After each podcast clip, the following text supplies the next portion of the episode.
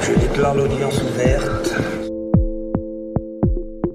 Bienvenue dans Au cœur du crime, un podcast proposé par l'Obs. Ils ou elles se sont retrouvés de par leur métier ou par le hasard de la vie au cœur d'une histoire judiciaire et ils nous racontent comment ils ont été marqués à tout jamais.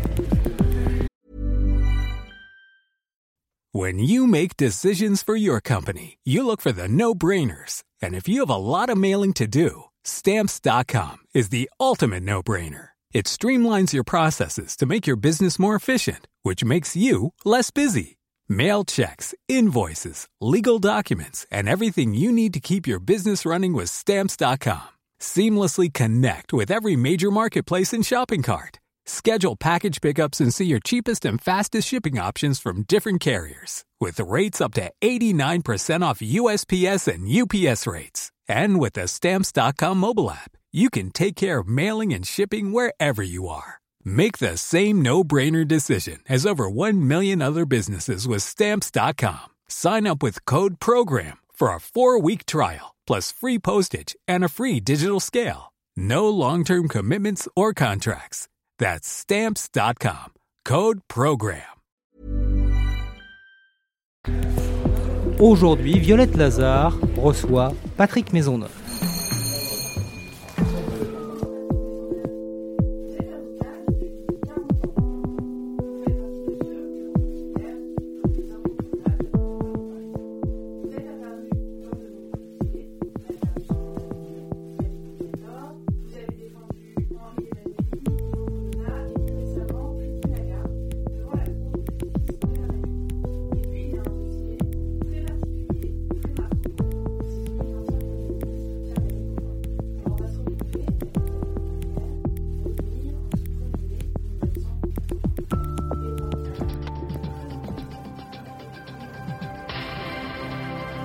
Disparition tragique de Pierre Bérégovoy, l'ancien Premier ministre, est mort cet après-midi à Nevers après s'être tiré une balle dans la tête.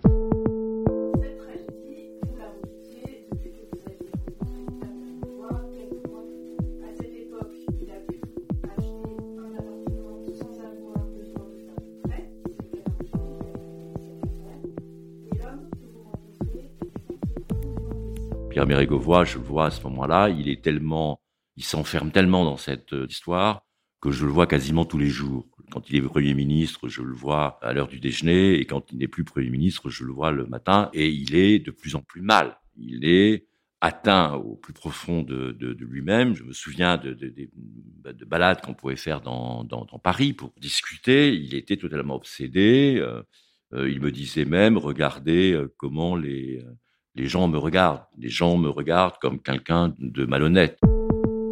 C'est vrai que sur le plan politique, la, polémique est là et, on peut aussi la comprendre, la polémique, parce que finalement, euh, les Français paient les taux d'intérêt, le Premier ministre a une, une, période de rigueur budgétaire.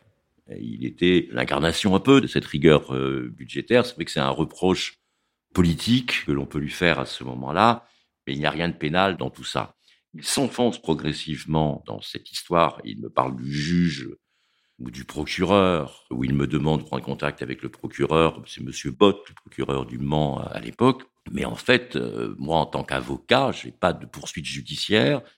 Ce qu'il faut expliquer, c'est que Pierre Bérégovoy, à cette époque, est attaqué dans la presse à un moment où la justice, elle, n'a toujours pas ouvert la moindre enquête. Donc il n'y a pas de front judiciaire, il n'y a pas de poursuite. Vous, vous êtes avocat, vous êtes habitué plutôt à défendre quelqu'un devant un tribunal. Donc quelles sont vos marges de manœuvre en fait? Comment vous pouvez intervenir? Vous savez, l'avocat, euh, lorsqu'il est, euh, c'est la confidence, ce sont les échanges, et donc, euh, ces confidences-là, ces échanges qu'on avait le matin, parce qu'il fallait qu'il prépare en plus ses déclarations de patrimoine, mais il avait même peur de, de, vous savez, de sortir. il est Premier ministre, il veut faire une déclaration de patrimoine, mais il était, alors qu'il n'y avait pas de problème majeur, il n'avait pas de patrimoine particulier par l'appartement, dont toute la France parlait. Donc c'est tout ce qu'il a, ce qu'il avait, Pierre Bérégovoy. Donc la déclaration de patrimoine, elle n'était pas très compliquée à faire, mais même ça, il souhaitait que euh, j'y sois associé, que je, m'en occupe.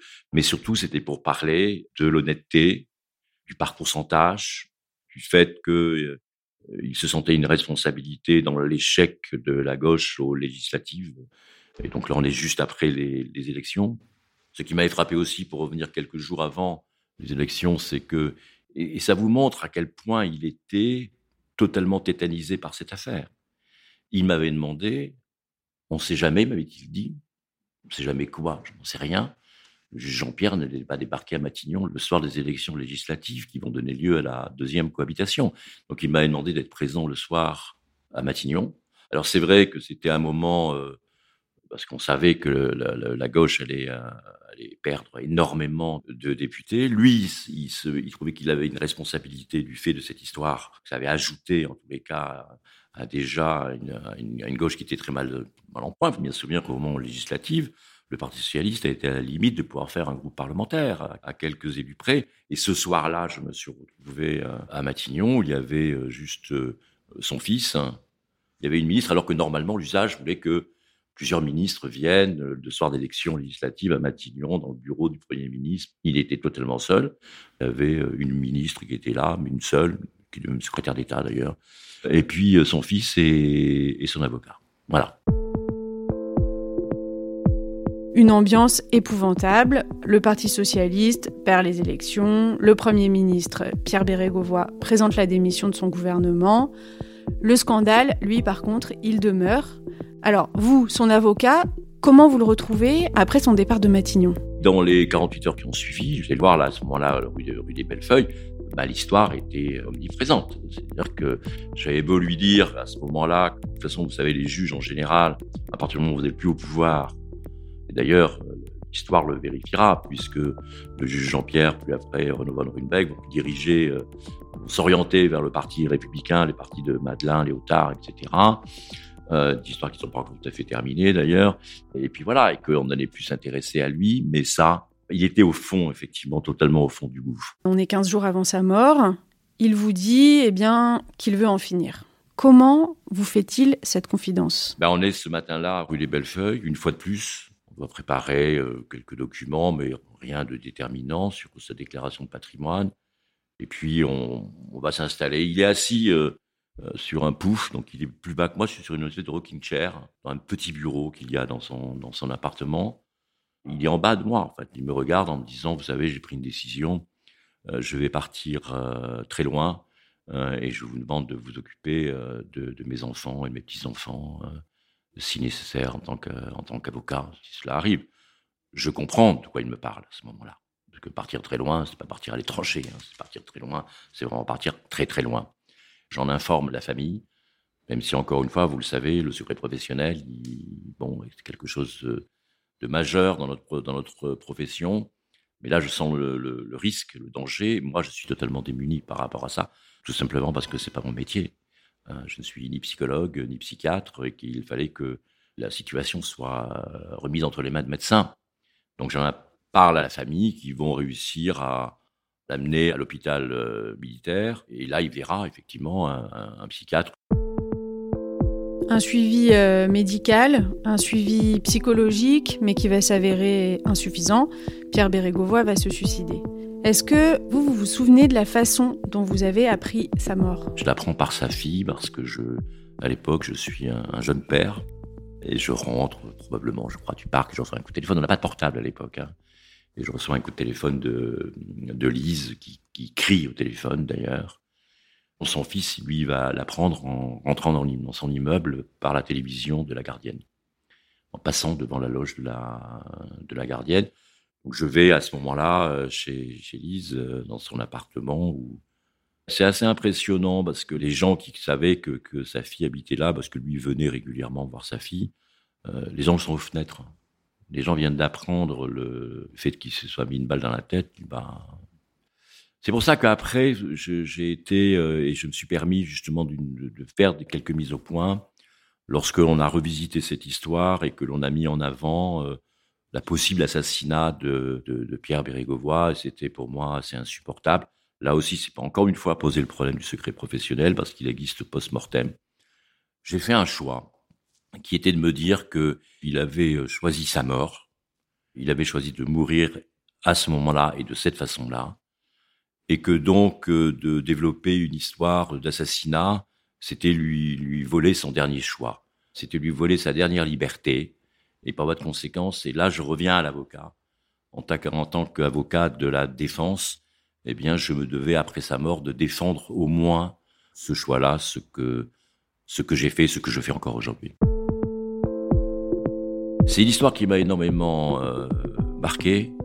Euh, je vais vous faire une confidence. Quand je plaidais d'autres dossiers dans les mois qui ont suivi, il fallait que je me concentre pour pas prononcer le nom de Pierre Mérégovoy dans d'autres procès, parce que c'était une présence quasi journalière. Lorsqu'il y a eu la fin de, de, Matignon à ce moment-là, où euh, il a fait plusieurs tables avec les collaborateurs de, de Matignon, euh, j'étais invité, et il est venu me parler de nouveau de, de l'histoire du, du prêt euh, sans intérêt. Je m'en souviens euh, très bien, d'autant plus qu'il y avait quelque chose d'assez drôle, c'est pas drôle. Pas pour elle, il y avait une inspectrice des finances à, à ma gauche, et donc il est venu me parler en buvant son, son whisky, et, mais il crachait les, les, les noyaux des, des, olives sur l'inspectrice des, des, des, finances. Donc c'est pour ça que ça, je m'en souviens, je m'en souviens aussi. Et vous savez, ce sont des histoires aussi où il y a euh, la première fois que je me suis retrouvé euh, et qui m'a présenté à son cabinet. Donc il y avait le directeur de cabinet, les conseillers, etc. pour leur dire voilà, j'ai pris un avocat.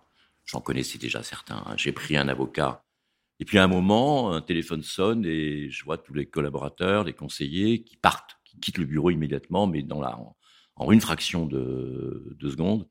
Et moi, je reste assis puisque je me demande ce qui leur arrive et ce qu'ils font. C'était le téléphone du président de la République, il appelait en direct. Tout le monde partait et quittait la salle, sauf moi. Et d'ailleurs, après, je suis chaque fois euh, resté. C'est pour ça, et je dis ça, c'est pas seulement une anecdote, c'est parce que on a aussi dit et écrit que François Mitterrand euh, l'avait euh, lâché ou l'avait abandonné.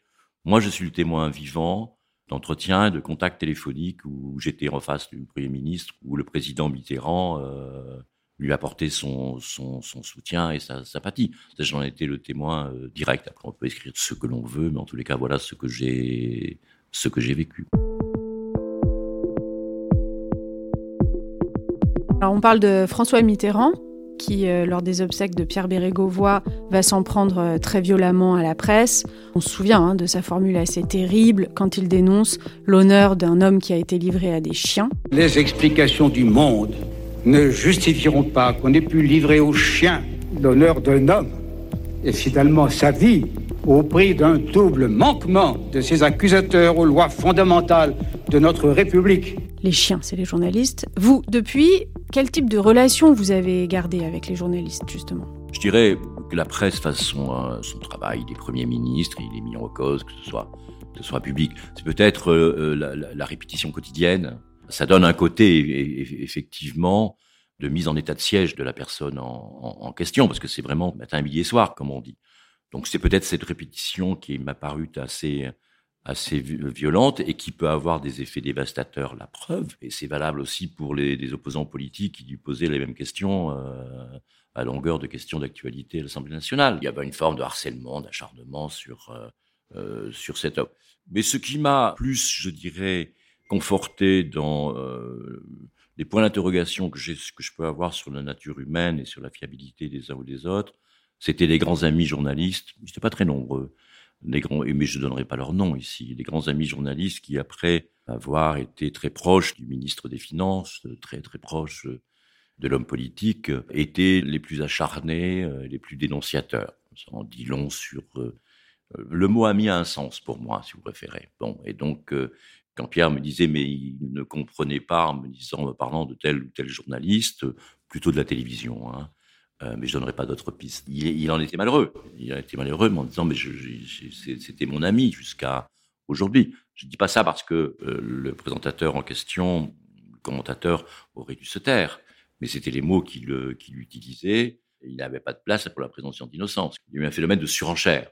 C'est-à-dire que certains, ce qui arrive dans notre histoire, hein, pour éventuellement se dédouaner de quelques proximités euh, ou de quelques viens, euh, de, deviennent euh, les, les, plus redoutables. Envoyer le message quelque part en disant regardez comme je suis indépendant de celui que l'on met en, en cause aujourd'hui et regardez comme je suis intraitable. Bon, voilà, j'en garde pas un beau souvenir. Est-ce que, d'une façon plus générale, cette affaire a influé sur votre manière d'exercer votre métier par la suite? Immanquablement, parce que quand vous avez vécu euh, ça, le, suicide de, celui qui n'a pas d'autre issue. Et donc, euh, quelque part, vous le vivez aussi comme un, comme un échec, parce que vous vous posez la question, mais qu'est-ce que j'ai fait ou qu'est-ce que j'ai pas fait, qu'est-ce que j'aurais dû faire de mieux? Euh, vous vous posez la question, mais tous les soirs, hein, dans, les mois et voire même les années qui suivent. C'est encore une question que je peux me poser aujourd'hui. qu'est-ce que j'ai pu rater? Qu'est-ce que je sais pas Je n'ai pas de réponse, mais en tous les cas, la question, je me la pose encore aujourd'hui. Et c'est une question, j'imagine, hein, que vous vous êtes posée quand vous avez assuré la défense du juge Fabrice Burgot. Beaucoup l'ont considéré comme responsable euh, et unique responsable hein, du fiasco judiciaire de l'affaire Doutreau. Est-ce que vous avez eu peur pour lui? Il y a eu des moments d'inquiétude euh, en ce qui concerne Fabrice Burgot, euh, lorsqu'il naviguait seul dans les rues de Paris et qu'il était devenu quelque part l'ennemi public numéro un quand on vient le chercher à l'Assemblée nationale pour l'amener dans la salle devant la commission d'enquête, j'ai le, totalement le sentiment, puisqu'on est présent en accord avec le président de la commission, mais taisant, présent mais taisant, et j'ai l'impression d'amener quelqu'un vers un échafaud. Il est encadré par Valigny et par et et Houillon et il l'amène. Nous on est derrière. L'impression qu'on va euh, vers vers le bourreau, euh, euh, ce qui sera d'ailleurs un peu le cas. Un bourreau à, à multiples multiples têtes Peut-être que certains étaient aussi attentifs au fait que c'était télévisé, que la clientèle électorale était devant son écran. Voilà, je ne ferai pas de procès d'intention, hein, ni aux uns ni, ni, aux autres. Mais ça aussi, c'est plus qu'un point d'interrogation.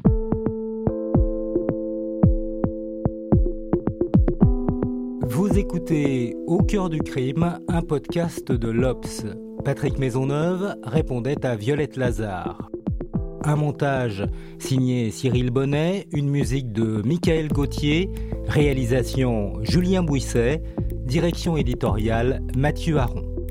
On espère vous retrouver bientôt pour un nouvel épisode d'Au cœur du crime.